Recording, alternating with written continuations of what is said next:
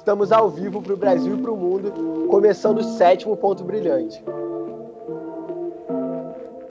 Eu sou o Matheus Brilhante. E eu sou o Pedro Pontilo.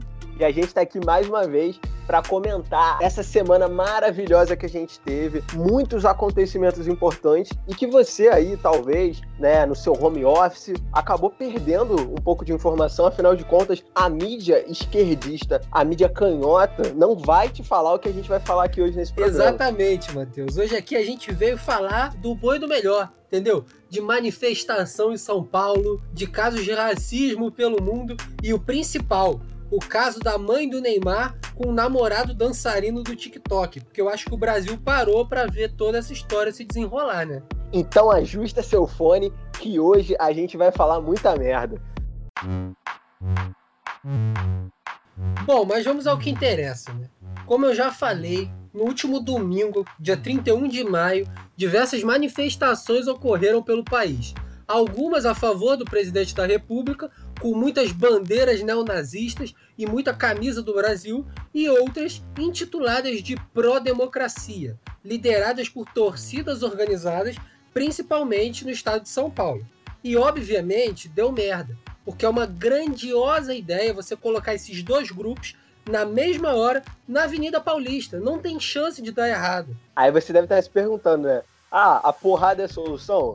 Mas é óbvio que é. É óbvio que é. A gente já definiu aqui qual que é o tom de voz do, do Ponto Brilhante. Tom de voz 100% comunicação agressiva com fascista. A gente não vai passar pano na cabeça de ninguém. Então fica aí o nosso parabéns à nação coritiana que foi pra rua pra atacar pedra em velho arrombado. E é isso que tem que acontecer, gente. Velho de camisa verde e amarela, você dá banda e chuta. É assim que tem que ser a partir A de gente hoje. tem que lembrar aqui que a briga começou com uma provocação, tá bom? De uma senhora que eu vou caracterizar aqui para vocês como ela estava. Ela estava utilizando uma bandana dos Estados Unidos como se fosse máscara, tá? Um taco de beisebol e uma camisa escrito fascista é o cu da tua mãe, se referindo a uma fala do Olavo de Carvalho, né? Eu quero primeiro perguntar para você, brilhante, por que, que um brasileiro tem um taco de beisebol em casa? É, eu fico triste, né? Porque para mim o único taco de beisebol que faz sentido no Brasil é o taco de beisebol que a loja desce a letra, a loja do Cauê Moura vende, que é o taco diálogo, né?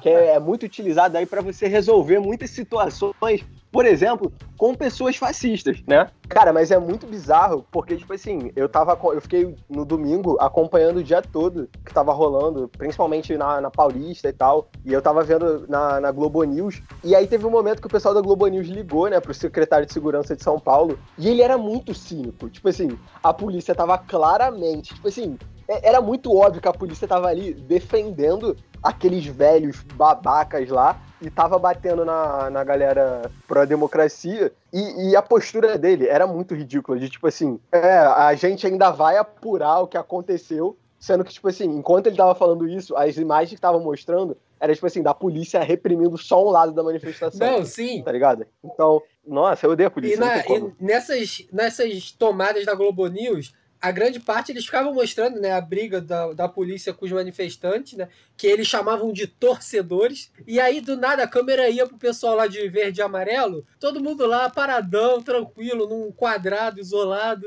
É uma coisa de louco. Não, e o melhor, a Globo News teve a pachorra de chamar quem para falar sobre manifestação e democracia?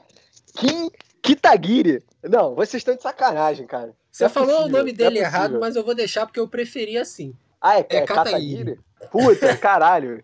Mano, o, o, cara, o Kiki Kataguiri, ele é tipo assim, a pior coisa que o Brasil pós 2013 tem, tá ligado? Tipo assim, ah, o Bolsonaro é muito ruim. Não, o Kim Kataguiri, ele é a pior de todas. Porque ele é claramente um lolzeiro que chegou no Congresso, Mas, sabe? Sim. É tipo assim, é tudo de errado, mano. Ele é liberal, ele é virgem ele é otaku. Tá tudo errado, gente. Esse país tá completa.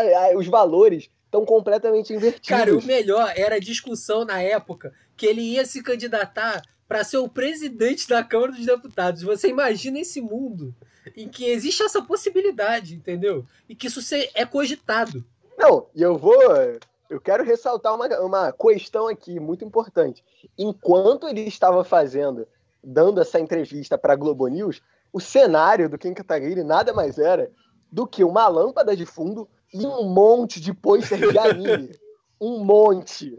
Cara, esse é o retrato do Brasil 2020. Sério, parabéns aos envolvidos e parabéns aí à população paulista responsável por todo o estrago dessa nação. Exatamente. Ainda falando sobre a Globo News, eu queria deixar aqui a minha nota de repúdio ao câmera que estava lá na manifestação, porque ele estava visivelmente com medo. Qualquer oportunidade ele se escondia atrás de uma banca de jornal, e aí isso prejudica a cobertura.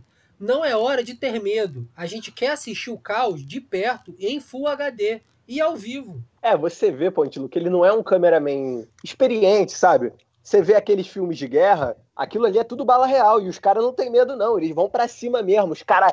Porra, como é que tu acha que eles filmaram o Tropa de Elite? Não tinha bala de feixinho ali, não. Tudo armamento real que a polícia militar desviou pro José Padilha gravar o filme. Né? Isso ninguém vai comentar na mídia marrom, mas a gente traz a informação aqui para você. Então fica a nota de repúdio a esses profissionais aí das câmeras, fracotes que não têm coragem de tomar um tirozinho de bala de borracha. Exatamente. Mas agora, agora falando de verdade, eu vi muito debate em rede social sobre forma de manifestação, como combater o governo, como combater o que tem acontecido por aí. E, cara, assim, não tem como. Eu gostaria muito de dizer que eu vejo saída pacífica, mas não tem a menor condição. Se olha os casos das manifestações todo domingo, todo domingo em Brasília, tem meia dúzia de bolsominion com placa de fecha o STF.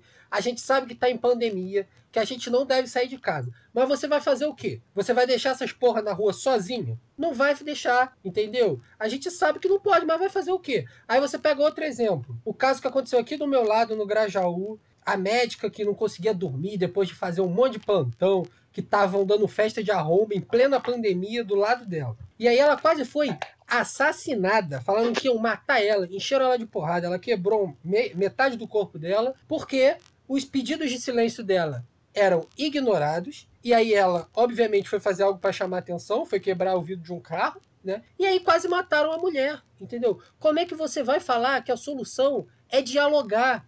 Não existe essa possibilidade. No máximo você vai estar dialogando, vão quebrar sua mandíbula, nem falar você vai poder.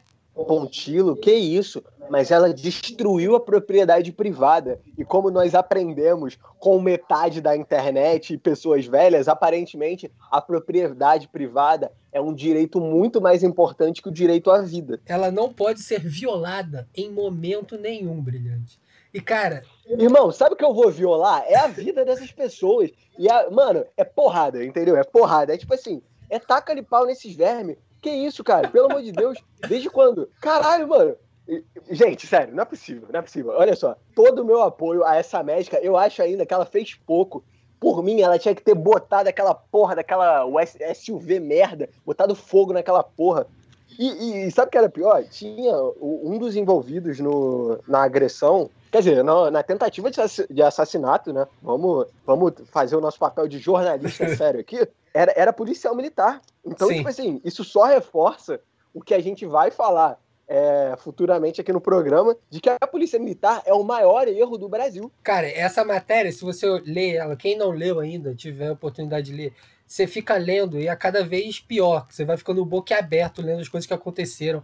E é policial militar, é bombeiro, é médico, todo mundo passa, ignora. É, é realmente foda. É, mano, e aí, tipo assim, você ter esse discurso de ai, mas será que é a solução? Não sei o que, blá blá. Cara, a gente tá já tem anos discutindo qual, como é que a gente vai resolver essa coisa, e a gente tá vendo um movimento claramente fascista crescer na nossa frente, e a gente, tipo, não vai tomar atitude nenhuma, sabe? A gente vai, vai sei lá, jogar livro nessas pessoas. Irmão, eu vou pegar a enciclopédia Barça e eu vou dar uma porrada no Olavo de Carvalho. Que jogar livro, jogar flores, o caralho, porra, vai tomar no cu. Bom, e agora a gente vai reviver aí uma figura repetida nesse programa. É óbvio que a gente está falando dele. Ah, pensou que era o Felipe Neto, né? Na verdade, a gente está falando do namorado TikToker da mãe do Neymar. Sim, aquele branco louro muito esquisito que dança de uma forma completamente estranha, sabe? Que as partes do corpo dele se movem como se ele fosse um, uma centopeia, sei lá, o moleque é muito estranho. É, essa semana rolou uma confusão envolvendo ele e a mãe do Neymar, Nadine Gonçalves, e a gente vai explicar um pouquinho mais ou menos o que aconteceu para você ter aquela informação importante para conversar aí com seu chefe no trabalho, durante o home office, para conversar com a sua mãe. De acordo com as informações, Pontilho, do jornal Extra, hein, o casal estava em casa jantando quando o modelo de repente, cogitou que ela ia terminar o relacionamento por conta das polêmicas e começou a quebrar as coisas. Saiu lá da casa, inclusive, com a mão quebrada e foi para o hospital. Comentários de Pedro Pontil. É importante ressaltar que ele saiu nem em uma ambulância tá, da casa e ela foi de carro atrás da ambulância. O que torna a situação ainda mais vexatória. Assim, primeiro, eu não sei o que que fez esse tal desse Thiago Ramos aparecer no mundo, entendeu? Porque o que que ele... A, a dança dele não tem nada de bom ali. Aí ele engatou um romance com a mãe do Neymar, que ficou todo mundo assim, o que que tá acontecendo? Aí terminou. Depois de uma semana, terminou o namoro. Passou mais uma semana, voltou um namoro. Mais uma semana, e aí ele tá com o braço quebrado indo pro hospital de ambulância. É um negócio que eu não entendo, sabe? Não tem pé nem cabeça a história. Não, e o cara, mano, ele ainda é muito estrategista, porque você tem que ver o poder de atuação do namorado da mãe do Neymar, porque para mim ele não tem poder, tá? É, é importante ressaltar isso. Eu não, o Pontinho falou o nome dele, eu ignorei 100% para mim, ele vai ser sempre o namorado da mãe do Neymar. Mano, e você vê que é um cara que, tipo assim, ele atua muito bem. Porque ele percebeu que a mulher ia terminar com ele, ele já fez um show, já já quebrou coisa, tal, não sei o que, e vou pro hospital e faço TikTok na ambulância e os caralho. O cara desse tem que estar tá na Globo, mano. Entendeu? A, a Globo tem que estar tá agora batendo lá na casa da mãe do Neymar para contratar. Não tem que contratar Rafa Kalimann porra nenhuma tem que contratar o namorado da mãe do Neymar. Porque eu tenho certeza que esse cara ia se dar bem, por exemplo, numa malhação, fazendo aquele papel merda na novela das sete de alívio cômico, que ele sempre pega um comediante esquecido para fazer. Puta, esse cara ia se dar muito bem, mano. Cara, eu vou discordar de você em uma coisa: a emissora de destino desse senhor, desse cidadão aí. Porque ele tá fazendo o roteiro certinho de campeão da Fazenda. Eu tenho para mim. Nossa, sim! Eu tenho para mim que ele tá com um coach escondido que ninguém sabe, que é o Dado Dolabella, tá? Que ele tá, tá seguindo direitinho ali aquele caminho. Eu acho que só para com o título, o cheque na mão. Não, e essa teoria do Dado Dolabella ser o coach dele faz muito sentido, considerando o comportamento tóxico do namorado da mãe do Neymar. Então, assim, claramente tem tudo a ver, Ponte. Caralho, eu não tinha parado para pensar nisso. Eu, então, provavelmente, ele não está só aprendendo a, a se preparar para a Fazenda, mas também está aprendendo sobre feminismo com o maior feminista vegano do Brasil. Exatamente isso. Mas agora, eu quero falar dele, que a gente está citando muito da mãe do Neymar, da mãe do Neymar. Vamos falar do Neymar, porque o Neymar se pronunciou. Ele chamou o namorado, o tal do Thiago, que aqui eu dou nome aos bois, de viadinho, tá? E aí eu queria saber quando é que o Neymar vai fazer finalmente 12 anos de idade, porque tá demorando para ter esse amadurecimento. É, como a gente já falou aqui outras vezes, o menino Ney, ele já ele não vai crescer nunca, gente. É, é sabe, é, é uma, é uma eterna criança, não tem como. Mas eu confesso, confesso que, calma, por favor, guardem aí o cancelamento. Tirando essa parte, o Neymar tá completamente certo, entendeu? Mano, olha só. Se tu mete uma bronca dessa pra cima da tua mãe, se o maluco mete bronca dessa pra cima da minha mãe, pelo amor de Deus, cara, vai pra cima mesmo, Neymar. Todo apoio aí, mete a porrada nesse moleque, cara. Desde quando porra, eu... ir pra cima é chamar ele de viadinho, porra? Não, mas, porra, no áudio ele fala assim, mano, pá, ah, não sei o quê. Porra, o Neymar apareceu o Mano Brown aí, mano. Que isso, o moleque tava na fome. Mano, só faltou mandar um discurso assim, caralho, vamos cobrar esse cara aí, mano. Pá, não sei o quê. Só que o Neymar é rico, então ele mandaria um segurança tal. Exatamente. Mas é tudo pela família, né? Bom, mas agora que a gente já falou, primeiro de política, depois de assunto inútil da internet, vamos falar da nossa imprensa brasileira, tá bom, Brilhante? Porque ela é fundamental nesse momento. Alô, foice de São Paulo! e por que, que a gente está falando disso? Porque o portal R7 que possui uma credibilidade imensa dentro da imprensa, tá? Ele postou a seguinte notícia: O Brasil é o segundo maior país no número de curados da Covid-19. Então a gente vai usar essa notícia de exemplo para trazer notícias que se mantêm nessa pegada de otimismo, porque é isso que a gente precisa, brilhante. Falar coisas boas nesse momento tão difícil. Eu já quero iniciar falando que a gente está rumando para a primeira posição desse ranking, tá? Então a gente tem que ter orgulho de ser brasileiro em primeiro lugar. É, fica aí parabéns aí ao governo federal pelos muitos curados, entendeu? Graças à grande Maria Cloroquina. Então vamos todos aí bater uma salva de palmas à cloroquina, esse remédio milagroso. Ele e o chá de boldo que vem salvando mais pessoas do que qualquer coisa, gente. Desculpa, mas é. Eu, eu fico até emocionado, sabe? O, o chá de boldo e a cloroquina é, é capaz de curar até mesmo câncer. Exatamente. Segundo pesquisas do YouTube. De acordo com o meu WhatsApp, eles dois unidos salvam qualquer pessoa de qualquer enfermidade. O, o ali na Bíblia, né? Vou, vou, trazer aqui uma referência importante. Ali na Bíblia tem um momento que Jesus fala com um aleijado e o aleijado levanta, né?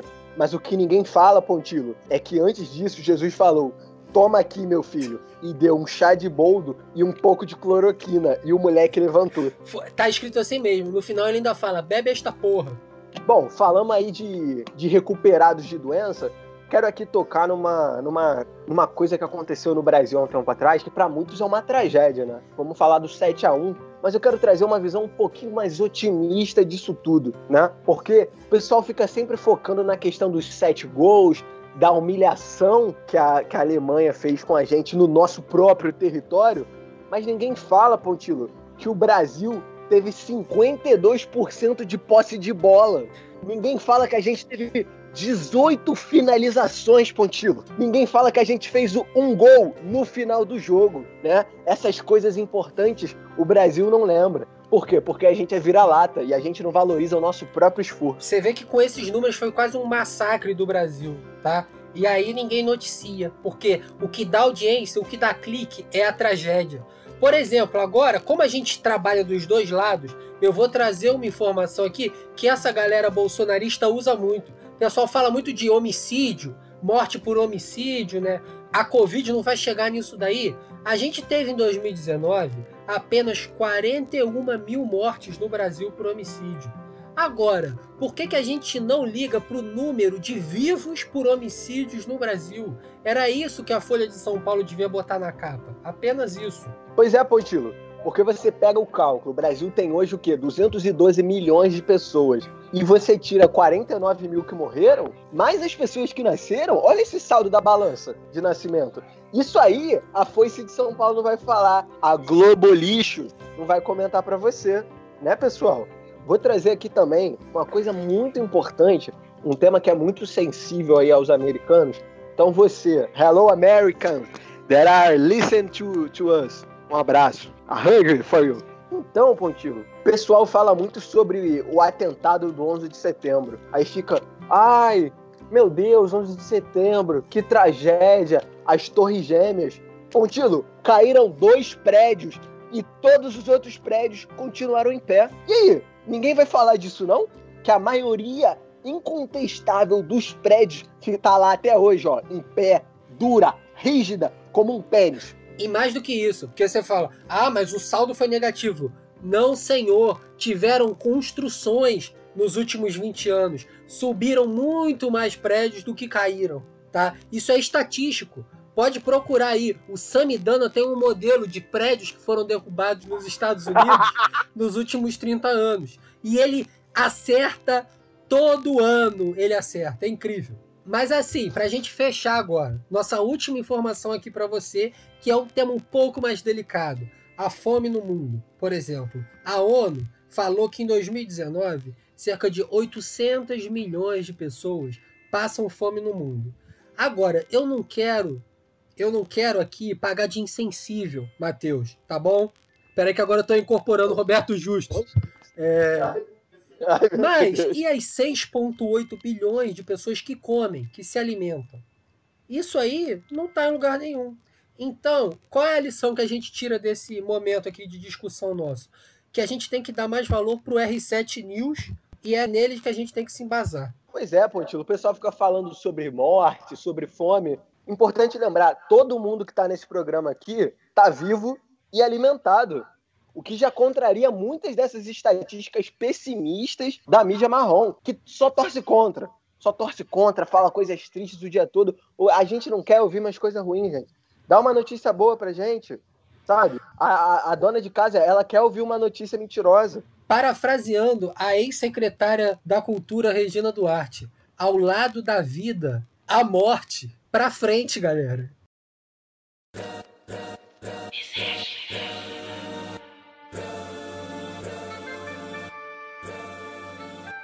Bom, é, agora a gente vai falar de um tema que eu particularmente evitei ao máximo tocar aqui dentro do programa, porque você aí que nunca ouviu o Ponto Brilhante, já deu para perceber que o clima aqui é um pouquinho hostil e a gente é um pouco exagerado da forma como a gente fala, mas eu acho que é meio difícil não tocar nesse assunto diante do que está acontecendo nas últimas semanas. E é óbvio que a gente vai falar aqui sobre a pauta racial está rolando não só no mundo, mas principalmente no Brasil. Né? E aí a gente vem de uma série de acontecimentos é, envolvendo principalmente a morte de, de, de, pessoas negras. Né? Você tem a, a, o assassinato, a sangue frio do George Floyd, você tem o caso do João Pedro aqui no Brasil. E, de repente, é, para a militância de, de esquerda, racismo se tornou uma pauta é, relevante e algumas discussões têm sido feitas e pessoas brancas agora querem aprender sobre racismo e eu não estou falando isso num tom de crítica, é, é bom até, né, que em algum momento vocês entendam o que metade da população brasileira está falando há, sei lá, 100 anos já, mas hoje a gente trouxe aqui dois convidados para falar um pouquinho sobre essa questão, então se apresentem aí, por favor. Oi, galera. Primeiro, quero dizer que é uma honra estar aqui nesse podcast maravilhoso com essas duas pessoas maravilhosas. É, meu nome é Larissa. Eu estudo economia no FRJ, junto com o Pontilo e Brilhante. Eu estou trabalhando na Firjan atualmente e também faço uma pesquisa no Lab China. E é isso, estou aí, né, na vida, aprendendo e apanhando. Fala pessoal, sou Marcos Versosa, tenho 22 anos, sou estudante de economia na FRJ. É uma honra estar aqui no Ponto Brilhante. Eu sou ouvinte assíduo do podcast e fã dos dois hosters. Então, muito obrigado pelo convite. E bora lá. É, lembrando aí, galera, que para falar sobre o assunto racismo, a gente está trazendo pessoas negras, tá? Para falar sobre isso. E o Pontilo, como nosso ótimo amigo branco, finalmente, eu acho que o ápice da representatividade é a gente ter um amigo branco num programa, então muito obrigado. É, a gente conquistou Obrigado isso. pela oportunidade. E nas últimas semanas, a gente tem visto um aumento da, dessa discussão da pauta racial e tal, e tem surgido algumas discussões, algumas comparações que têm me incomodado um pouco, é, principalmente entre o movimento negro americano e o movimento negro brasileiro, e muita gente se questionando por que, que com, tanta, com tanta repressão policial que acontece no Brasil, por que, que as pessoas não se revoltam quanto lá? E eu queria entender mais ou menos o que, que vocês acham sobre isso. Cara, eu acho que essas comparações são muito difíceis de se fazer. Porque, ok, eu entendo que a estrutura social nos Estados Unidos é racista e no Brasil também. Só que a história de cada país é diferente. Então, a construção de cada país, a construção da institucionalidade racista em cada país é diferente. Então, as nossas atualidades são diferentes, entendeu? Eu acho que é complicado, tipo, eu acho importante a gente olhar lá para fora, entender o que está acontecendo, trazer discussões aqui para dentro também, mas eu acho complicado fazer essa, esse tipo de comparação. Eu acho que a gente tem que entender como é que funciona no nosso país e então discutir e refletir a partir disso. Eu, eu concordo exatamente com, com o que a Larissa falou. É, qualquer, assim, qualquer comparação Estados Unidos Brasil, eu já fico com o pé atrás. Não, não curto muito. Mas nesse caso do, do racismo, foi o que a, a Larissa falou, que a história do, dos dois países são bem diferentes. Então, ainda mais no caso do racismo que ele começa a ser falado, até porque antes ele era permitido, ele começa a ser falado na questão do após a abolição da, da escravidão. Nos Estados Unidos, quando se abole a escravidão, é, ocorre um, um regime de segregação. E aqui no Brasil, não. Abole a escravidão, tipo, e beleza, tipo, galera tá livre, faz o que quer, sendo que a gente sabe que não, não, foi bem assim, faz o que quer, e também não tivemos apoio após isso. Então são, são casos diferentes. Então, como nos Estados Unidos ocorre a segregação, os negros lá, tipo, eles estão mais unidos. Tipo, eles têm um inimigo em comum. E aqui no Brasil ocorre a, a abolição da escravidão e, e os negros tipo, ficam perdidos, é, não tem para onde ir, não tem indenização, não tem assistência. E lá é quase o mesmo, mas porém tem essa questão da união e também tem um mito de que ah, é, a gente salvou a galera, tipo, um mito que, que os brancos brasileiros tipo, salvaram os negros por ter, por ter abolido a escravidão, que não é muito verdade em vários aspectos, mas é, é mais ou menos isso que eu, que eu acho em relação a essa comparação aí. Cara, tem uma parada que me incomoda muito, tipo, nessa, nessas comparações, que é tipo meio que, que, mostrar o negro brasileiro como uma, como uma figura passiva, sabe, em relação ao racismo. E isso para mim, tipo, é uma, é uma falta de noção do que é a realidade brasileira, tipo, tanto histórica quanto atual, tá ligado? Porque, tipo assim, não, não é a população negra que é passiva, sabe? Tipo, quando você pega é, a série histórica do nosso país e você percebe que, porra, a gente teve uma independência que foi proclamada pelo próprio colonizador, isso já diz muito sobre o que é o Brasil, sabe? A, nós somos um povo, em geral, que realmente não tem muita articulação política de uma forma, de uma forma geral, tá ligado? E eu acho que também é, é uma, a forma como o Estado brasileiro oprime as pessoas pretas dentro das periferias, tá ligado? Porque, tipo assim, cara, isso que aconteceu com o George Floyd acontece no Brasil todo santo dia, sabe? Tipo assim, todo santo dia, toda hora, sabe? E, tipo assim, a, o grande problema é que precisou morrer um cara nos Estados Unidos para a branquitude brasileira finalmente entender o que, que as pessoas a 40 minutos delas passam todo santo dia, sabe? E isso mostra, tipo, não só é, como as pessoas são tapadas em relação ao racismo, mas como a gente tem uma mentalidade mega vira-lata, sabe? Tipo, colonial mesmo, de, de esperar para discutir uma questão que é muito importante. Porque, porra, a gente tem a maior parte da, da população sendo negra e a gente precisou, tipo, que outro país tivesse essa discussão primeiro para a gente finalmente ter uma, uma discussão racial, sabe? E, e, e, eu não tô nem falando que a gente está tendo uma discussão, sabe? Eu acho que, tipo assim, é uma parada que está muito no início ainda e que está engatinhando, porque é uma, é uma coisa que vai durar muitos anos, sabe? Tipo, é, é, é, um processo. Os Estados Unidos começa isso há muito tempo atrás, muito por causa dos movimentos, dos direitos civis nos anos 70 e tal. Mas é uma parada que, tipo assim, dá para ver que até hoje eles não conseguiram superar ainda, sabe? Então não, não é a gente achar que, porra, é, duas semanas no Instagram você postando o seu, seu stories vai mudar muita coisa. Complementando um pouco o que o Brilhante falou da questão de ter que começar um movimento nos Estados Unidos para a gente começar a pensar alguma coisa aqui no Brasil.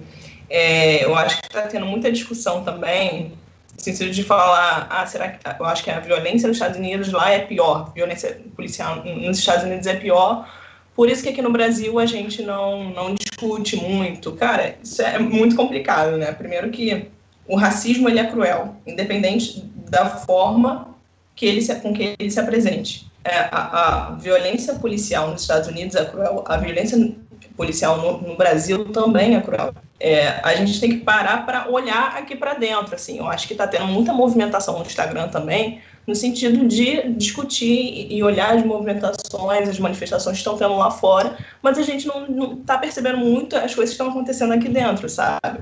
É, João Pedro, que morreu, ele morreu uma semana antes do George, e de estourarem as manifestações. Só que, tipo assim, tudo bem que teve alguma movimentação, alguma indignação, só que a gente não, não se movimentou como, como a galera lá fora, entendeu? Então eu acho que a gente está muito no início de alguma coisa, tipo, eu não acho que, que a gente está discutindo tanto, que a gente está se aprofundando tanto no tema quanto deveria, mas eu acho que a gente está no início de alguma coisa, sabe? Cara, e eu acho que é tipo assim, é, é uma análise muito rasa você falar que a, a, a pauta racial no Brasil ela é menor do que a americana, sabe? Que, tipo assim, que o racismo ele é menos forte no Brasil que nos Estados Unidos. Para mim, a questão é justamente o contrário, sabe? Cara, uma coisa que a Flávia, que a Flávia Oliveira estava falando na Globo News esses dias e que é muito real, tipo assim, o Brasil é tão mais racista que os Estados Unidos, porque o racismo aqui, ele é o projeto que mais deu certo na história, sabe? Porque a gente tem uma população negra que não se enxerga como negra, que é desunida muitas vezes, muitas vezes acuada para se movimentar politicamente, porque uhum. existe um histórico muito forte de, de repressão. E, cara, é muito bizarro. Tipo assim, é, na sociedade americana é muito mais normal, é muito mais natural você ver pessoas pretas que ascendem socialmente, tá ligado? Tipo assim, cara, é, quando eu tava lá, isso era muito surreal. De, de, tipo, de você ligar a televisão e você ver muita gente preta, sabe? Tipo assim, de você ver que eles têm um mercado próprio, de você ver que eles criam as próprias coisas, sabe? E isso é uma parada que a gente no Brasil, sendo maioria da população, a gente não consegue. E, tipo, isso para mim só reforça que o Brasil é, é, extremamente muito mais racista do que os Estados Unidos. Uhum. Eu acho Exatamente. que uma questão, eu acho que tem uma questão aí também que é de da gente negar muito a nossa identidade. Eu acho que demorou e está começando também a, a, o nosso reconhecimento da nossa identidade. Eu acho que no Brasil, por ser muito miscigenado, as pessoas, é, é, por ter também uma história por trás de democracia racial, as pessoas não, não se enxergam como pessoas negras, pessoas que são negras não se enxergam como pessoas negras, ou então relativizam, ou então tentam amenizar, assim, bem entre aspas, né, sua negritude, dizendo que é moreno, pardo, é o que for. Então, eu acho que é, é, é, um ponto também que a gente consegue diferenciar dos Estados Unidos, é, essa, essa nossa não união que existe lá, entendeu? Exatamente, tipo, e uma das coisas que a Larissa falou, que fez esse projeto de, de racismo ter dado tão certo no Brasil, é a questão de, além da gente não ter uma unidade, além da gente não ter é, um vínculo, um, um, reconhecimento um com o outro, ela faz com que a gente não. É, faz com que os, os negros tipo, não gostem de si mesmos. Tipo. Então, é, você cresce, tipo, e você tipo, que é negro, ou você é, é pardo, e, e você, para não ser chamado de negro, você fala, não, não sou negro, não, sou moreninho. E, tipo, quando, quando a criança nasce, quando, quando a pessoa nasce de um, por exemplo, de um casal que é, que é interracial, que é um casal negro e branco, quando a criança nasce, tipo, a família já fica toda de olho para ver se vai pender mais para um lado branco, para ver se vai pender mais para um lado negro. Então, além da gente tipo, ter a questão da nossa não unidade, tem a questão do, da nossa autoestima, que que foi o tempo todo massacrada, o tempo todo dizendo que quanto mais negro, pior. Então você tende a sempre amenizar sua negritude pela cor. Então, quanto mais perto do branco, é mais tranquilo, e quanto mais perto do negro, pior.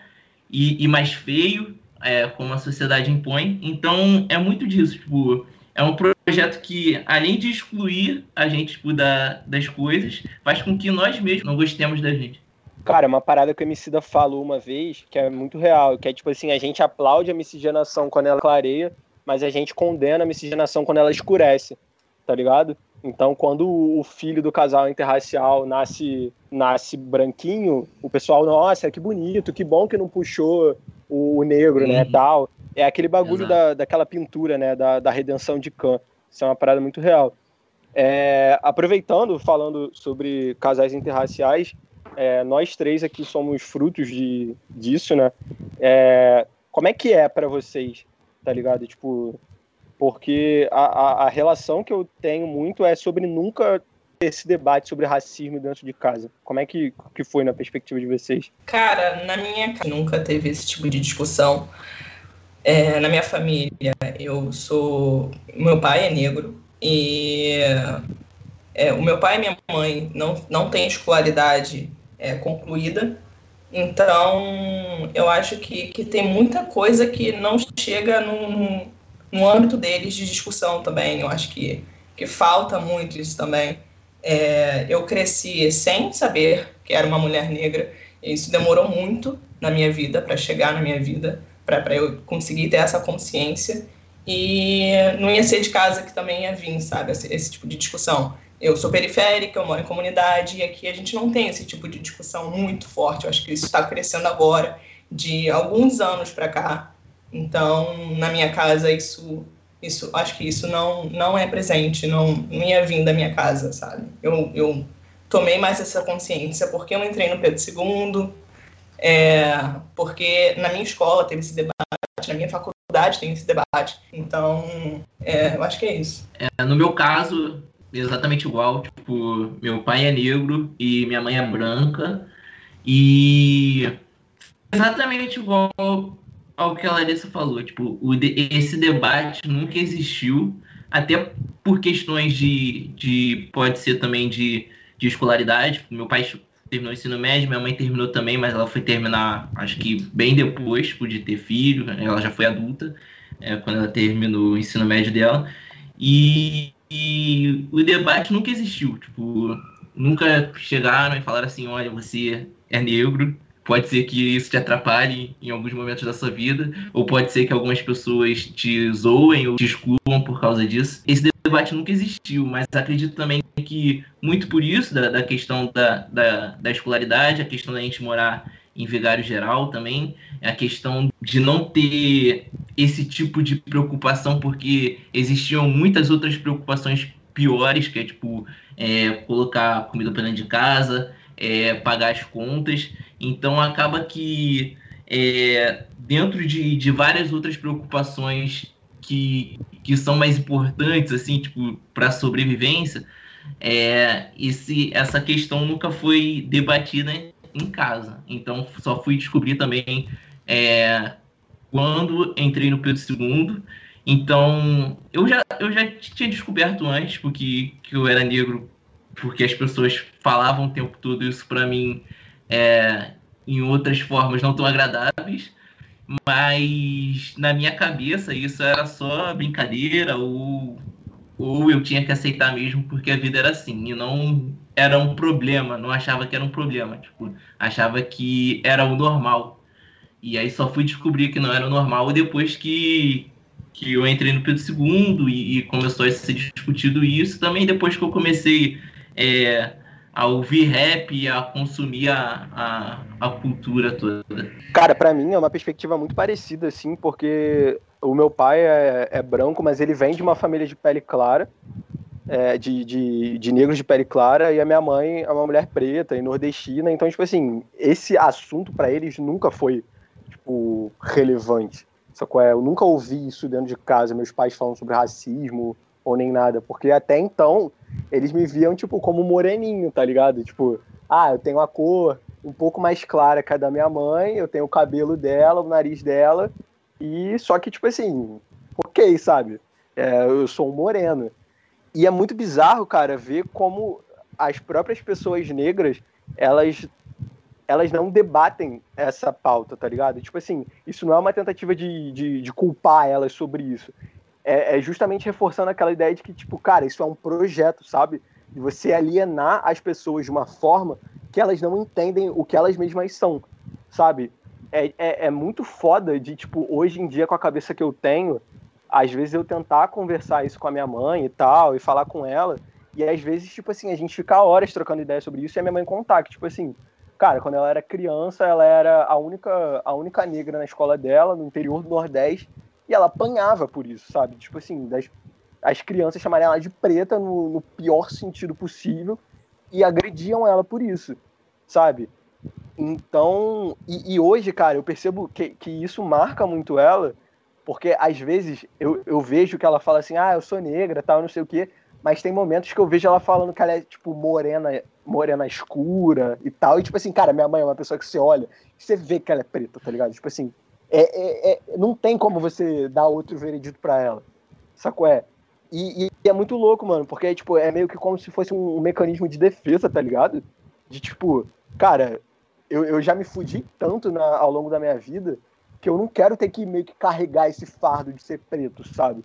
Tipo, é, os próprios pretos não querem. Quem, quem quer ser preto no Brasil, sabe? De tipo, mano, a gente lidera os piores rankings de tudo nessa porra, a gente apanha o dia todo na, na rua, sabe? Quem, quem vai querer ser? Então, qualquer pessoa que, que tenha porra, um tom mais claro de pele, seja minimamente miscigenado, vai optar por, por sei lá, tentar se enquadrar num, num padrão de, de beleza branco, sabe? E, e, é muito louco, porque que nem o Marquinhos falou, eu só fui ter esse contato sobre, tipo, o que é a negritude depois que eu passei a consumir, tipo, o rap. E, cara, desde então a minha vida, tipo, mudou completamente, sabe? Porque eu sinto que, que do nada eu tava olhando para mim, sabe? Tipo, deu, deu abrir um, um, um, canal no YouTube, ver um clipe de música e olhar para aquele cara e falar, tipo assim, caralho, esse maluco parece com, comigo, tá ligado? Tipo assim, esse cara tem o meu cabelo e eu não preciso raspar o meu cabelo para sempre, sabe? Meu cabelo não é tão feio assim. E isso para mim ficou muito claro, tipo assim, quando eu, quando eu comecei a ouvir o Kendrick Lamar e eu pirava, mano. Tipo assim, eu tinha uns 14, 15 anos e eu ficava, caralho, mano, quem que é esse maluco? Tipo, ele é tão foda, sabe? Tipo, eu quero ser ele. E quando eu vi, eu queria ser uma pessoa preta, sabe? Como é que foi esse, uhum. esse processo de, de se descobrir negro, que é uma parada que, que existe aqui no Brasil? Tá, vamos lá. É, eu tava vendo, eu tava assistindo o, a conversa com o Bial antes de, da gente começar a gravar. E um dos entrevistados, esqueci o nome dele agora, ele tava falando que você se descobrir negro, ao contrário de, de se descobrir branco, porque ninguém se descobre branco, é um processo que você que, que acontece, sabe? Tipo assim, você não se descobre branco, você é branco e isso você não tem que parar para pensar nisso. E quando é o contrário, não, você se descobre negro e isso acontece com determinadas situações na sua vida. Então, tipo assim, eu, como tenho uma pele mais clara, eu, eu sempre passei assim, entre aspas, né, muito mais fácil. Mas quando eu parei realmente para refletir, olhar para minha vida, ver as coisas que aconteceram, as coisas que eu fazia, como eu não gostava de determinadas características minhas, isso para mim ficou muito óbvio, sabe? É, eu estava conversando, acho que o, o, o gatilho assim para mim foi quando eu estava conversando com um amigo meu negro e isso foi no Pedro II, tá? A gente ia ter um, um debate racial, né, no colégio. E uma das pessoas que chegaram para fazer esse debate era uma pessoa muito parecida comigo. Ela tinha pele clara, né? Mas ela tinha uns traços muito parecidos com o meu, um cabelo crespão muito parecido com o meu. E, tipo assim, eu olhei para aquela pessoa e falei, gente, o que, que essa pessoa que tá ali na frente com a pele claríssima igual a minha tá falando sobre, sobre racismo, tá, tá falando, debatendo sobre raça, e eu acho que foi nesse momento, sabe? Nesse momento que eu me olhei naquela pessoa e eu entendi que aquilo dali também era eu. E aí eu parei para fazer essas reflexões, parei para olhar a minha infância. E, e eu fui entendendo que, que muita coisa que eu achava que era um problema meu, pessoal, da Larissa, não era um problema pessoal da Larissa, sabe? Era um problema de raça, era uma questão da minha raça. E, e eu, eu, comecei a me entender numa outra posição. Eu não tive um momento exato, assim, para se dizer. Analisando, olhando lá para trás, consigo enxergar vários momentozinhos em que eu ficava, por que que isso está acontecendo? Então, é, alguns exemplos na minha rua, por exemplo. Tinha um menino que era branco e o tempo todo tava me zoando de, de preto. Tipo, ele falava, pô, olha lá o, o Marquinhos preto. Ou ele falava assim, tipo, sumia com algum chinelo e aí falava pra eu. Ou, tipo, só assim, que eu ficava, caraca, por que, por que ele tá, tá, tipo, fazendo isso? Mas eu não entendia isso porque até então não me achava preto, me achava moreninho, ah, sou moreninho, então não tem por que ele tá fazendo isso. Ele deve tá, tá enganado. E é, e, e fui, fui seguindo isso. E na escola era a mesma coisa. Tipo, é, por mais que, que a gente, minha família não fosse rica, tipo, meu pai, ele sempre tentou focar muito na, na minha educação e focar muito no, no quesito de o que você precisa estudar, você precisa chegar na faculdade, você precisa se formar e tal.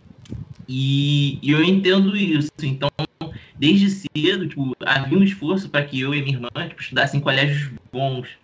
Então, a minha vida inteira, tipo, eu estudei escola particular, tirando o ensino médio, e também eram ambientes que, tipo, só tinham pessoas brancas e que surgiam piadinhas. Então, tipo, era piadinha de Marcos Preto pra lá, Marcos Preto pra porque meu nome é Marcos Paulo, nem rima Marcos Preto com Marcos Paulo, mas, tipo, esse era o meu apelido. E, e, eu, até aí eu também não entendia no, no ensino fundamental. Por que as pessoas ficam chamando de preto? Porque, cara, eu sou moreninho, ficava, ficava com essa coisa na minha cabeça.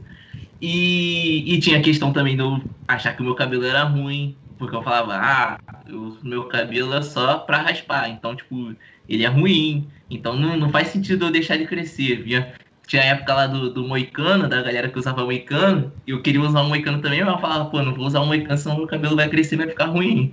Então, nunca usei. Um papo, tinha um papo na, na, minha época que era assim: se tu raspar o cabelo na zero, ele nasce bom. Nossa, mano, quantas vezes eu não raspei meu cabelo? Caralho, mané, eu ia no barbeiro e falava assim: vai, na régua, zerão. Zerão. E não ia, mano, não ia, o bagulho nunca fluiu. E não ia. E é exatamente isso. Então, tipo, eu raspava sempre meu cabelo. Tinha a questão. Hoje eu raspo também, mas, tipo, já deixei ele crescer pra ver como é que fica. É, prefiro ele no disfarce hoje, mas é questão de escolha. Tipo, não é, não é mais uma, uma questão de não gostar dele. Então, tipo, olhava pra mim com meu nariz, pô, maior narizão. Falava, caraca, meu nariz é feio, que não sei o quê. E o tempo todo, tipo, eu pensando nessas coisas. Meu pai, tipo, também falando, ó, Tipo, teve um dia que eu saí meio desarrumado na rua, tipo, meu pai falou, pô, vai botar uma, uma roupa direita, tipo, meio que brigando comigo, mas depois de muito tempo, tipo, você vai entendendo por que certas coisas acontecem, tipo, porque é, existia tanta preocupação para que você não saísse tão desarrumado na rua, ou ele cismava de eu andar com identidade. Sempre andar com documento, aulas, sempre. Sempre andar com documento, é. Então, Hoje, olhando para trás, eu consigo ver essa, esses pequenos momentos em que eu sempre me perguntava por que, que isso está acontecendo, por que, que, que isso. É, as coisas estão assim. É, por que as pessoas me zoam? Por que? Porque eu não sabia que eu era negro. Aí, chegando no Pedro II, tipo, eu tive contato com, com aula de sociologia, que, que foi uma coisa importante. Hoje eu lembro de uma aula de sociologia num professor muito bom que ele deu uma aula sobre um censo do IBGE, que a questão, tipo, para definir etnia, a cor da pessoa, foi deixada em aberto. Então não eram opções igual hoje, preto, pardo. Era, era aberto, a pessoa escrevia o que queria. E ele disse que, tipo, tinha várias cores absurdas só para as pessoas não dizerem que era preta. E quando, na verdade, todos se enquadravam ali em negros, e hoje que tem o pardo, eu também não concordo, mas é outro assunto aqui. E, e, naquela aula eu falei, caraca, eu acho que é por causa disso. Acho que é por causa disso. Acho que eu tô entre essas 80 classificações aí que se encaixam tudo no nível. Aí pois eu pensei, é, cara. é isso, é isso. Agora eu entendo Mano, porque é tudo bizarro. aconteceu. Mano, é muito bizarro como é que, tipo, foi criado 300 milhões de. Foram criadas várias é, denominações para pessoas que claramente são negras. E isso é tipo assim, é uma forma muito óbvia de você tentar separar as pessoas, tá ligado? Porque, tipo assim, se olha pra uma pessoa branca, você sabe que ela é branca, tá ligado? Você não tem dúvida se ela é branca ou não. A questão é essa. E aqui, cara, a gente, por, por a gente ter no, no na, na, na pós-abolição essa quantidade absurda de, de, da população negra, o, o próprio governo criou uma forma de, de, separar essas pessoas, tá ligado? Que já não tinham articulação política, mas de, de ao mesmo tempo não se enxergar, sabe? É uma parada que, cara, no, no rap os caras falam a todo momento que é de, tipo assim, de você tirar a autoestima das pessoas, sabe? Tipo assim, você pega a autoestima dessas pessoas que são negras e você joga elas no lixo e elas não vão querer ser negras, tá ligado? Você vê, porra, mano, umas mina pretinha o sonho delas é, é afinar o nariz, é, porra, é alisar o cabelo tal, e não sei o quê. E, e, cara, e você percebe que tudo isso é um projeto, sabe? É, é, é isso que, que para mim é, é, tão preocupante. E é um projeto que ele acontece já tem 150 anos e as coisas vão acontecendo, a população vai embranquecendo, como os caras queriam lá no início, sabe? Tipo, é, eles trouxeram uma caralhada de imigrante nesse mesmo intuito de clarear a população brasileira.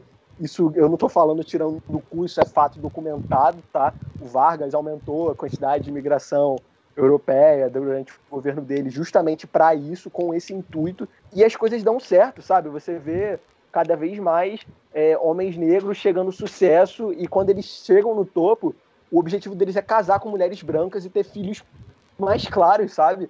E, a gente, e quando você percebe, cara, tipo, isso é uma máquina, tá ligado? É uma máquina de extermínio de pessoas pretas. Porque aos poucos a gente vai se limitando, tipo, a gente vai clareando a nossa sociedade. E aí um bagulho que eu tava lendo esses dias é que a gente vai criando uma população de, entre aspas, pardos, só que o pardo não é nada, sabe? Tipo, o pardo não é etnia.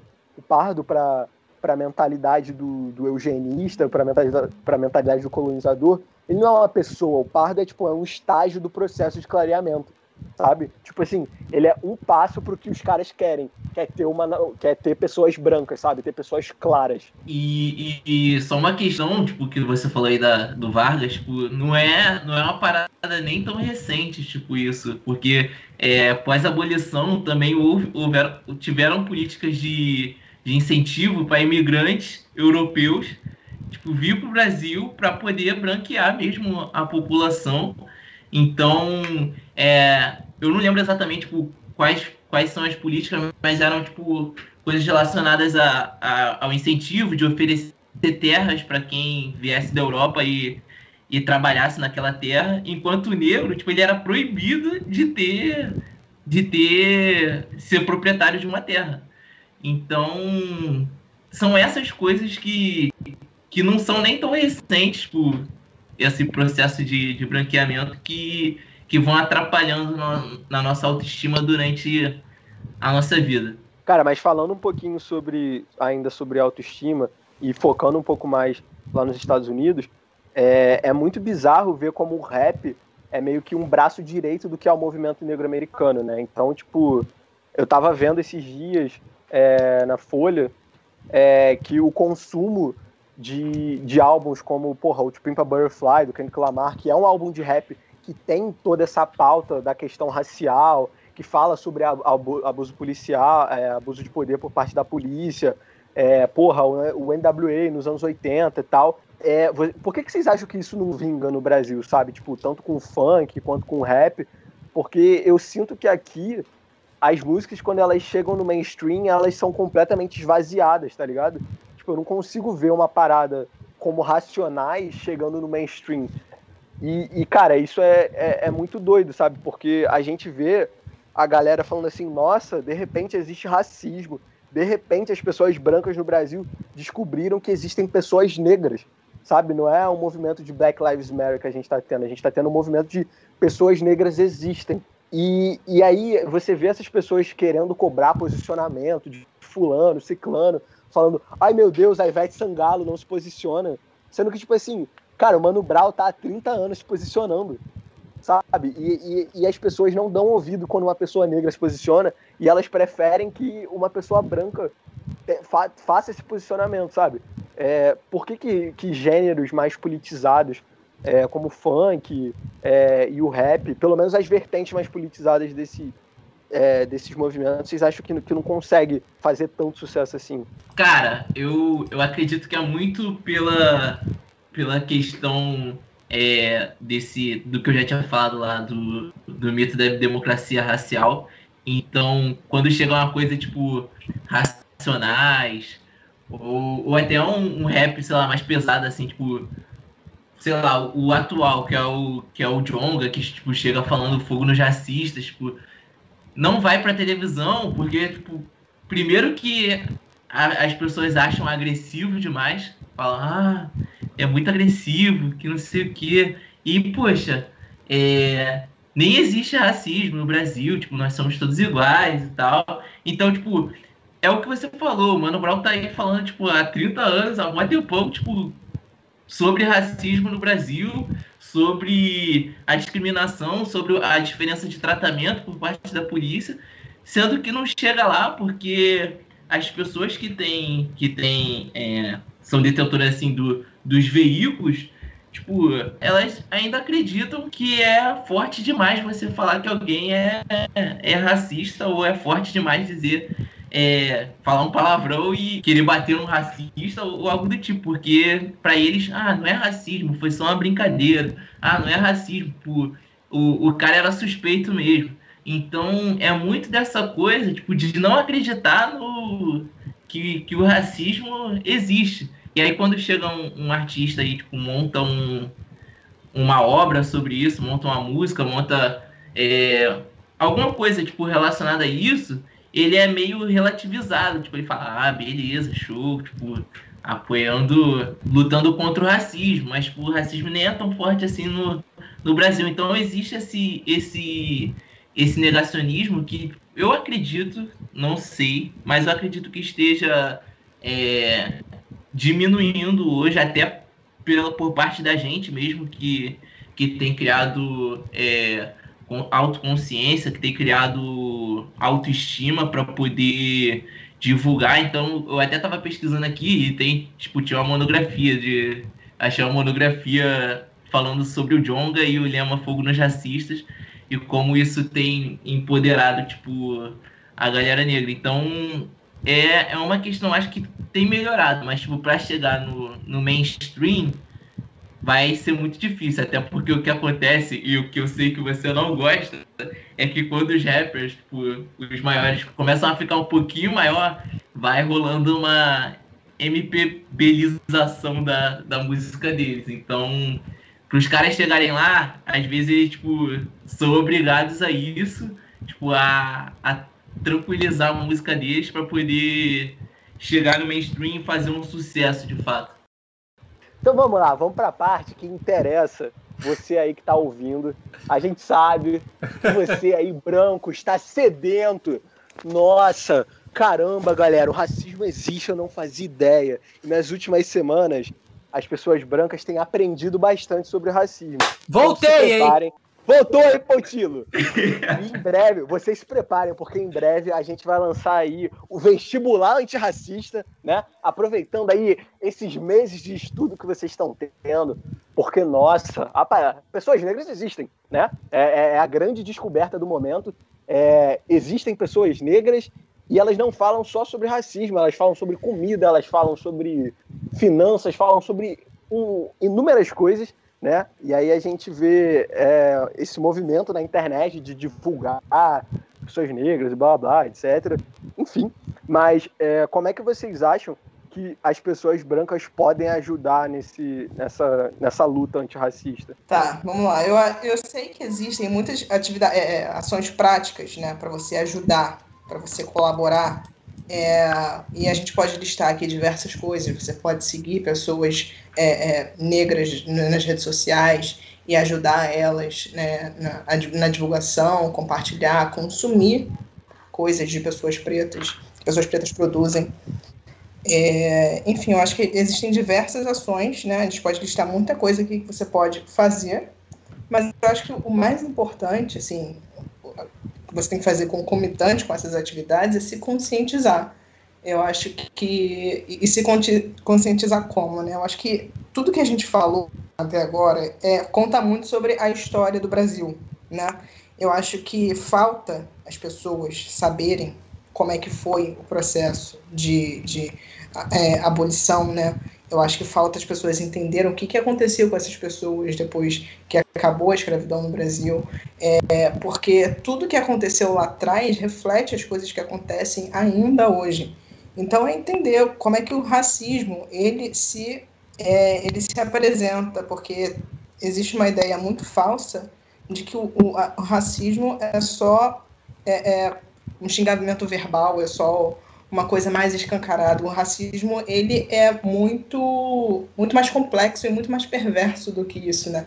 Então eu acho que as pessoas brancas hoje aprenderem, entenderem como é que esse sistema funciona, eu acho que é uma, uma das coisas mais importantes, porque a partir daí você toma consciência da posição de que você que você está ocupando e, e pode contribuir né, das diversas formas que for e, pode é, divulgar esse conhecimento, sabe? Eu vejo hoje as redes estão lotadas nesse exato momento. Se a gente abrir o nosso Instagram, o nosso Twitter, a gente vai ver um bilhão de coisas de, de, de Black Lives Matter, de pessoas divulgando é, um trilhão de informações, um trilhão, um trilhão de frases de efeito. Mas eu acho que é importante também a gente parar para pensar pessoas brancas, né, principalmente, parar para pensar que tipo de informações estão divulgando, se, que tipo, se aquilo dali vai fazer uma diferença na, na, na nossa vida, na vida de quem está lendo. É, é, essa informação que você está divulgando, você leu, você sabe o que está por trás, entendeu? Eu acho que é, fazer é, é, esse estudo, essa autorreflexão, que é muito importante. Eu acho que a, a, principal ação que você pode fazer, que você pode contribuir, é você fazer uma autorreflexão, se conscientizar, entender a história. E, junto com isso, né, das práticas aí, é, ajudando a patrocinar e divulgar pessoas pretas. Concordo totalmente. Acho que a principal ação que um, que um branco pode tomar é, é se autoconscientizar, fazer essa autorreflexão, é entender os momentos que ele pode ter sido racista, tipo, seja escancarado ou não, entender os momentos que ele está sendo racista, tipo, é, seja no momento de ficar com medo de um negro na rua, ou no momento de você escolher é, alguém para andar contigo, ou no momento de você fazer suas amizades. Tipo, então, ter essa autorreflexão e também, além da, da autorreflexão, é importante também normalizar é, o negro na, na sociedade e, e nos, nas coisas que você consome. Então, o que a Larissa falou sobre seguir pessoas negras, sobre ouvir pessoas negras, sobre assistir é, séries que tenham pessoas negras, assistir filmes que tenham pessoas negras, isso é normalizar o negro tipo na na sociedade, porque ele ele não está ali tipo só para falar de racismo, ele está para falar também da vida comum. Então essa normalização faz com que faz com que você deixe de, de ter os mesmos preconceitos de, de antes. E além disso, você pode. Faz, eu tô falando você para uma pessoa branca, né? Você, você pode ajudar praticamente, exatamente como a Larissa disse, é, doando para os movimentos que precisam de ajuda agora, pagando o Enem de alguém, que é uma coisa importante, de preferência a pessoa negra, e, e você vai estar tá ajudando. É, e você vai estar tá ajudando. Você vai estar tá ajudando de forma prática o movimento e também parando de dizer que você não é racista e que você tem um amigo negro. Isso é, o principal também. É, agora vamos para o momento um pouco mais radical, né? Quer dizer, o Pontilo ia falar alguma coisa. Não, eu ia só ressaltar que é muito importante a fala do Marquinhos, que é para doar é, e pagar a inscrição do Enem de uma pessoa negra, tá bom? Isso é muito importante. paguei, paguei o Enem da minha irmã. Porra, irmão, vai tomar no cu, cara. Cara, olha só, eu vou ter aqui uma postura um pouquinho mais radical. Eu acho que, primeiro de tudo, as pessoas brancas têm que abaixar a cabeça. Primeiro de tudo, é, a gente vive numa bolha universitária de esquerda, onde um monte de, de mulher branca, um monte de gay branca. Eu, eu, cara, eu sempre vou debater isso aqui, eu sempre vou, vou trazer essa pauta.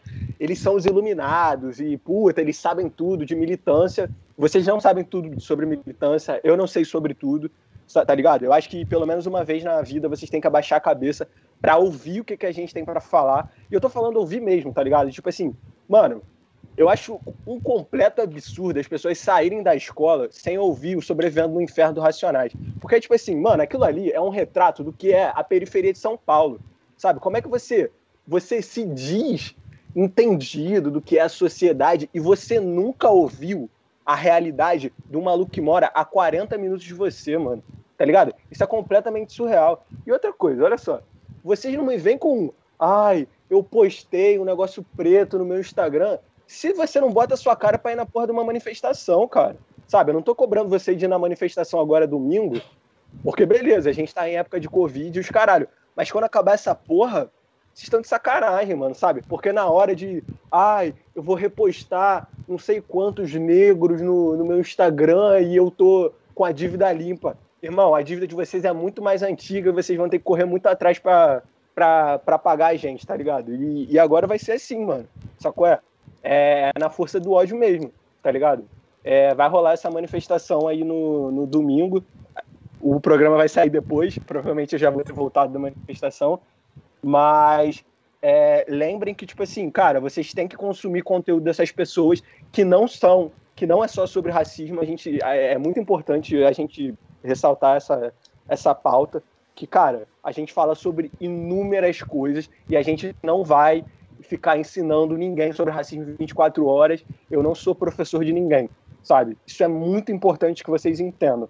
É... Aprendam, sabe? Eu aprendi, eu tive que aprender da pior forma, sabe? Ouvindo merda dos outros na rua e eu consegui aprender. Você aí que é privilegiado, tá com seu computador, sua internetzinha, tá cheio de material, sabe? Ouça Jonga, BK, leia livro, tem uma caralhada de literatura de gente preta aí há muito tempo falando essa porra, YouTube e, etc.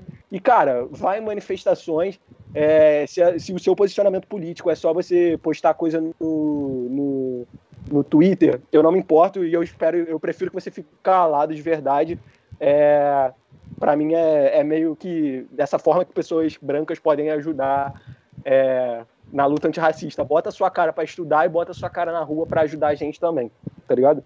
Quero agradecer aqui a presença do Marcos Versosa, esse homem fantástico. Sigam eles nas redes sociais, no Instagram. Quero agradecer também a Larissa Alves pela participação dela. Pode dar tchau aí, galera. Muito obrigada, muito obrigada pela presença nesse programa maravilhoso que eu ouço todo domingo, tá? A partir de hoje. muito obrigada, gente. Muito obrigado, pessoal. Foi uma honra participar aqui. E estou felizão de ter gravado meu primeiro podcast. Eu que sou muito fã de podcast. Então, agradeço mesmo. Um dia vai ser o seu, Marquinhos. E a gente vai estar tá aqui para te apoiar. Bom, mas depois de, dessa pauta um pouco mais longa, esse programa um pouco mais longo, né? Mas necessário fazer o quê? É, vamos para o nosso tweet da semana. Para você que não sabe o que, que, é o tweet da semana, é a coletânea que a gente faz na internet e a gente escolhe o melhor tweet e a gente lê ele aqui para vocês e discute um pouco, que é o que a gente faz de melhor, que é pegar as coisas da rede social e jogar aqui nesse programa, tá? Eu vou ler para vocês o tweet selecionado e vou pedir para o Brilhante comentar, tá? Que foi o tweet da Dani Russo.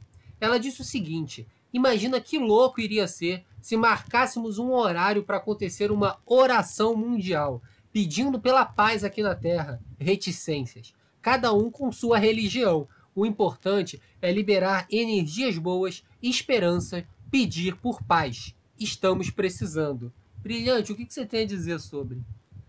Dani Russo, vai tomar no cu, porra! Porra de oração, caralho, filha da puta. Pega esse dinheiro aí que tu ganha doa pra uma instituição, porra, vai na rua, ajuda os outros. Ah, mano, caralho, sério, sem condições, cara. Não... Gente, desculpa, você aí que tá ouvindo a gente, é crente.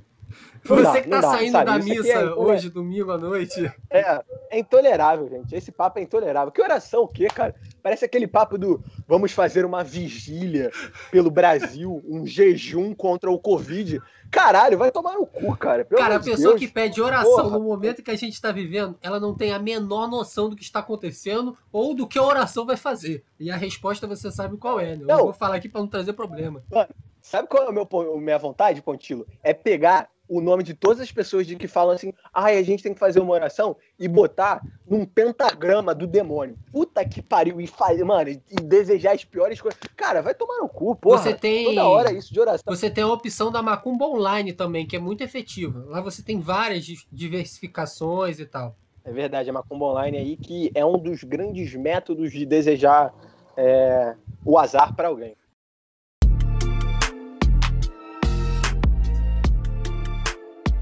Considerações finais. Quero agradecer aí a todos os brancos que estão ouvindo a gente, porque, nossa, porque vieram aqui aprender um pouco mais e, cara, como vocês se desconstruíram. Uma salva de palmas aí a todos os brancos antirracistas. Nossa, vocês são realmente incríveis e muito obrigado. É, branco antirracista aí que quiser pagar meus boletos, pagar um tênis para mim, eu tô agradecido. A causa negra vai, vai agradecer bastante. Quero mandar aí uma mensagem de parabéns para Vitória Reis, que fez aniversário essa semana e é ouvinte sempre ela do programa. Sempre ela, sempre ela. E para sua mãe também, que adora a gente. e pro pessoal do time, que é o meu grupo no WhatsApp, galera, muito obrigado. E um salve especial mais uma vez aí para pessoas brancas, que, que são a minha alegria, né? São eles que me, que me fazem sorrir no dia a dia. Você que chegou até aqui, obrigado mesmo, né? Nesse programa eterno que nunca acaba. É... Não falei na hora ali, mas também agradecer aos participantes convidados, Marquinhos e Larissa. E é isso, né? Semana que vem a gente tá de volta. Segue a gente no Instagram, nossos perfis já foram falados aqui. Ah, eu não lembro, houve os programas anteriores, entendeu? Lá a gente tá divulgando tudo. Mas se você não ouvir também, é arroba ponto underline brilhante, porque talvez você não ouça, porque talvez você achou esse programa ruim. e se não gostou também, irmão, processa a gente. Aqui é assim, é que nem Felipe Neto, é loucura, loucura total. Seu entendeu? fascista de Vamos merda. Essa porra desse programa logo. Eu sou, é fascismo contra brancos agora. Valeu. Tchau, tchau, gente.